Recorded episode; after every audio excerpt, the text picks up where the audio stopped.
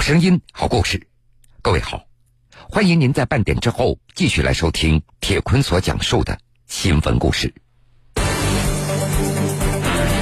今年春节，陈继周特别开心，因为失散多年的儿子陈红慧找到了，一家人终于过了一个团圆年。只是另一边的刘明和让红玲夫妇有些失落。陈红慧是河南商丘虞城县人，九年前走失。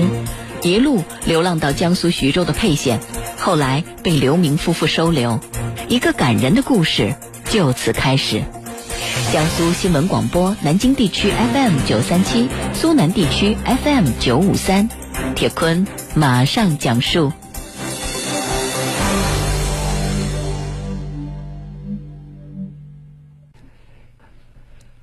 时间回到九年前，二零零九年的夏天。河南商丘虞城县一个农村，有一个戏班子过来唱戏了。当时只有十六岁的陈红慧从邻村赶过去看热闹。按照他哥哥陈红鹏的回忆，那天弟弟是中午出的门，可是到了晚上也没有回来。全村人找了一两个月，一点消息都没有。全家人把河南找了一圈，并且还去了安徽、山东，并且。报了案，四处张贴了寻人启事，也联系了当地的警方，但是找了一年多，依然没有找到。感觉没什么希望了，也只好放弃了。那个时候，陈红慧的父母天天在哭，只要一提到这个儿子，就止不住的掉眼泪。就在家里人四处奔波寻找的时候，陈红慧却意外的出现在江苏徐州的沛县。沛县公安局杨屯派出所的张警官清楚的记得，二零零九年的冬天，他们在巡逻的时候发现了一个十六七岁的小男孩。当时孩子在街上游荡着，身上的衣服是又脏又破，头发也是乱糟糟的。由于男孩不说话，身上也没有任何的身份证件，无法获得有效的信息，所以被带回到派出所。之后，民警将男孩子作为流浪人口进行登记。在派出所住了一段时间以后，男孩子吵着嚷着要走，民警也不好强制将他给留下来，只好让他离开了。没有想到的是，过了一阵子，民警在刘明让红玲夫妇的水果店看到了这个男孩子，而这个时候的男孩已经换上了干净的衣服，脸也洗干净了。事后，民警才得知，原来是刘明夫妇收留了这个男孩子。这个男孩就是陈红慧。刘明让红玲夫妇与陈红慧的缘分又是因何而起的呢？按照让红玲的说法，那年的十二月份，连续好几天都有一个孩子从他们家水果摊前经过，见到这个男孩第一面。让红玲还以为这个孩子是过来要饭的。孩子又矮又瘦，看起来也就十三四岁，手里拿着一个破破烂烂的茶缸，走过水果摊的时候，眼睛直勾勾看着水果摊那筐里的橘子。有一天，孩子站着不走，看着可怜，让红玲就拿了一个橘子送给了他。结果第二天，孩子又来了。正好让红玲正在吃饭，可能是太饿了。这次男孩看着让红玲碗里的饭菜，让红玲就给他盛了一碗。没想到，在接下来的一个星期里，这每到中午吃饭的饭点儿，这个孩子都会准时的出现，吃完饭就走。有一天下起了雪，当天晚上十点多。刘明正准备关门的时候，发现这个孩子正蜷缩在自己家屋檐的底下，可怜兮兮的。当时夫妻两个就商量了一下，决定让这个孩子在店里住一个晚上。第二天早上，孩子走了，但是过了一会儿又回来了，并且手里还拎着一个包裹，里面有一件旧大衣，往门口一放就不走了。当时刘明看到孩子的耳朵上那都是冻疮，烂的骨头都已经出来了。刘明对妻子张红玲说了一句：“让这个孩子住下吧，多一个孩子也就是多一双筷子的事儿。天这么冷，万一冻坏了怎么办呢？就这样，刘明夫妻两个决定收留了这个孩子。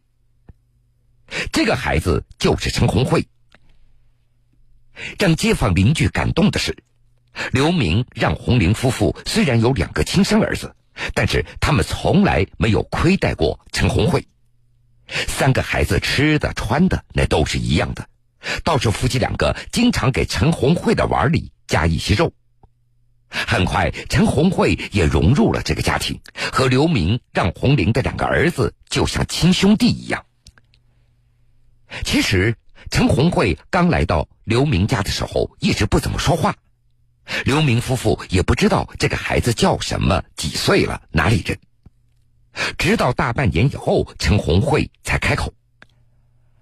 刘明夫妻两个记得很清楚，那是二零一零年的秋天，孩子说了一句：“秋天来了，树叶黄了。”当时刘明特别的激动，这句话是小学课文里的，这个孩子肯定上过学，连忙就问他会不会写字儿。孩子写下了“陈红慧”这三个字。刘明知道这肯定是他的名字。后来，陈红慧说的话是越来越多了，大家才知道他已经十六岁了，家里有哥哥妹妹。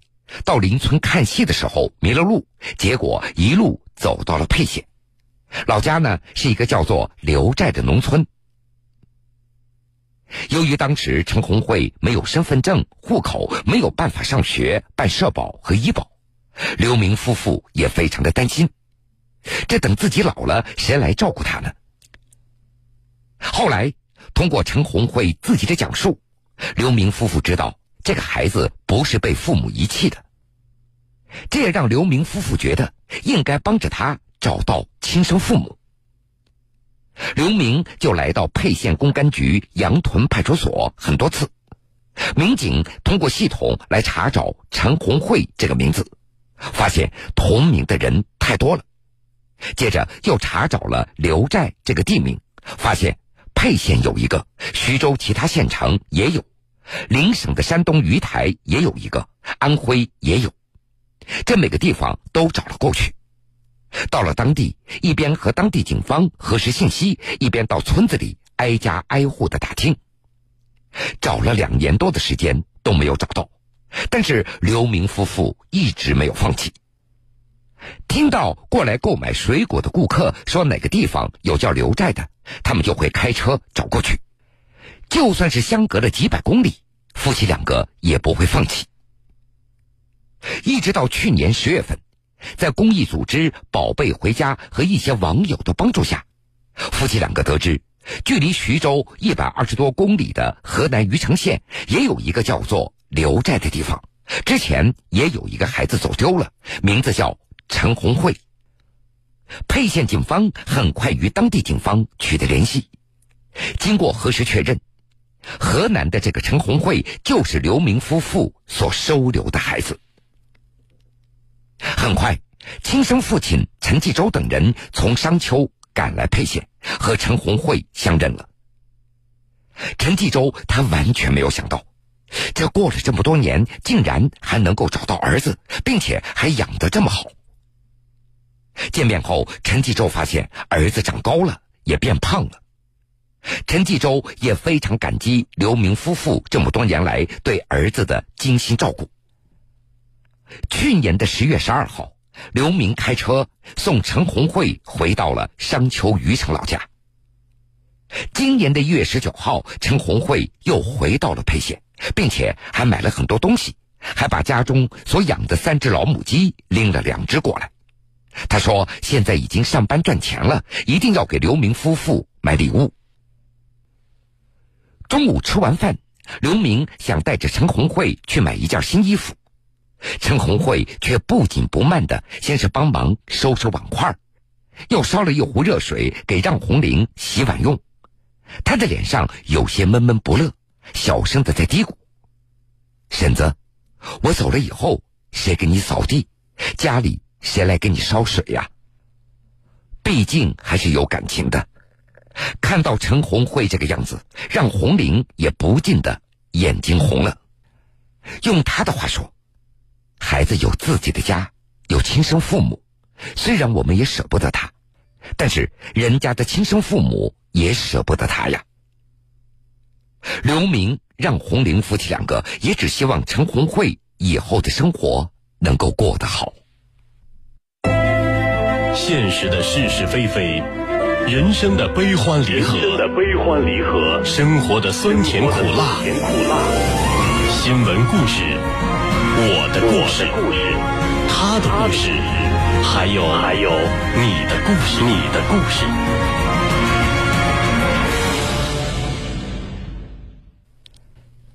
在走失的八年中，陈红慧幸好被好心的刘明夫妇给收留了，最终还帮着他找到了亲生父母。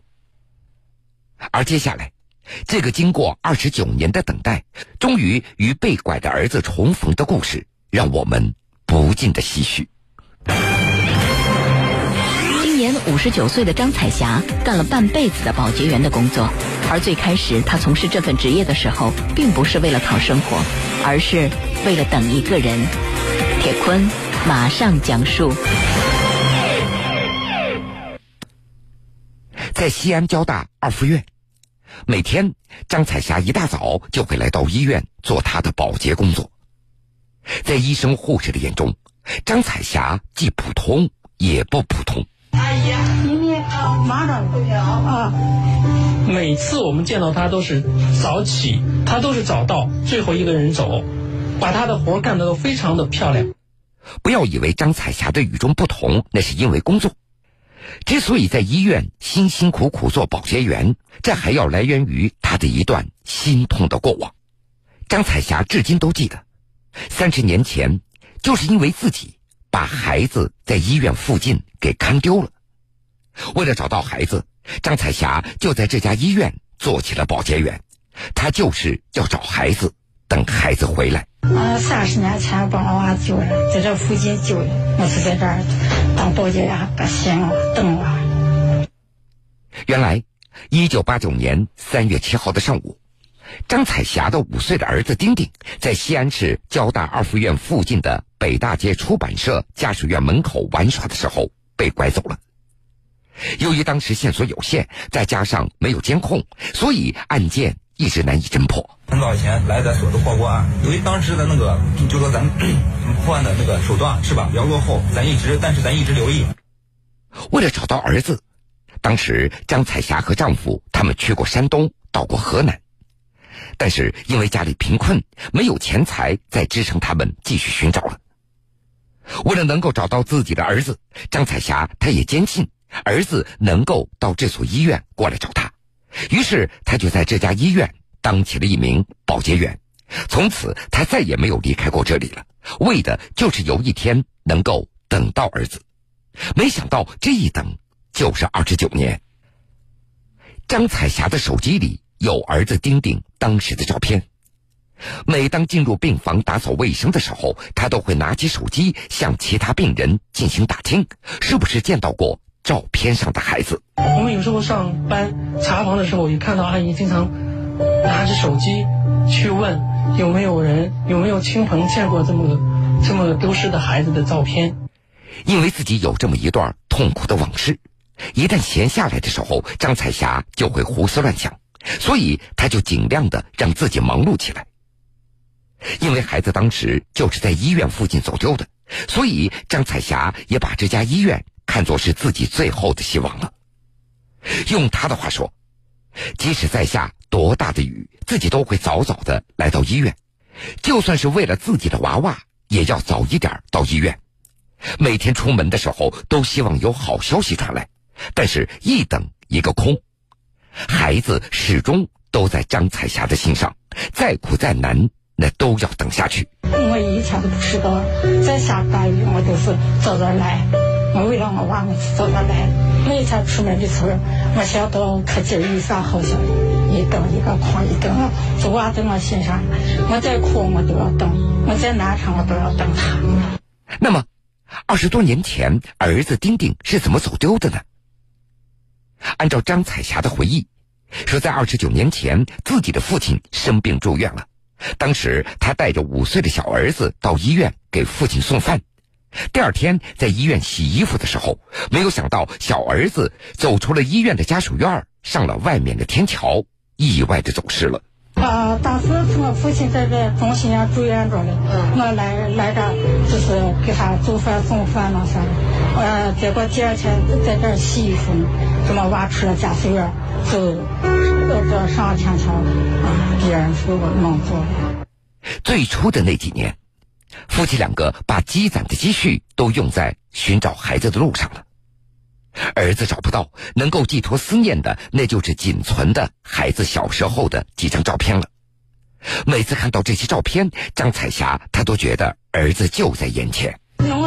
我他忘不了，我偷偷一看，我感觉这一天，感觉他在我跟前，就是两个，很想他，哦，可想他。每次提到孩子。张彩霞就忍不住的会掉眼泪。二十九年来，这每天一睁眼儿，她都满怀着希望。没有人知道，这二十九年来，张彩霞是怎么样熬过来的。她感觉到对不起孩子。我感觉是对不起了，我说也两个娃都对不起他。我是在这说说了，你妈都对不起你两个。我希望你俩今后俩都乖乖的。听话两个过把你儿子过好。功夫不负有心人。去年十一月份，西安警方接到了公安部对张闪丁被拐案血样 DNA 的比对结果，发现张闪丁就是陕西省西安市莲湖区人张彩霞夫妇当年失踪的儿子。西安市公安局立即组成专案组调查张闪丁当年是如何被拐卖的。据了解，张闪丁已经在河南省新乡市原阳县安家落户了。今年一月九号，专案组民警赶赴河南省新乡市原阳县，与原阳县刑警大队对张闪丁的户籍信息进行调查，但是由于年代久远，无法查找到当年张闪丁在河南当地落户的情况。随后，警方又前往张闪丁的家中进行走访。但是张闪丁却对小时候被拐卖的情况已经没有记忆了，他只是听别人议论，他不是父母所生的。长大以后，他也尝试过寻找亲生父母，但是一直没有结果。民警对张闪丁进行了血样采集，经过再次比对，张闪丁的确是张彩霞夫妇亲生的儿子。二月十二号。张彩霞终于听到了二十九年来唯一一个有关儿子下落确切的消息：儿子丁丁真的被找到了。张彩霞激动的对记者说：“我心里太高兴了，不管穷还是富，一家人终于团圆了，自己的心也总算是放下了。心里可高兴了，不管穷啊富呀，一家人这么团圆，我把我心里就放下去。”二月二十三号上午的十点，经过五个多小时的车程，张闪丁终于从河南回到了西安。张彩霞拉着失散儿子的手，抬头看着儿子。为了看这一眼，她在医院等了二十九年。抱着儿子，张彩霞那是失声痛哭。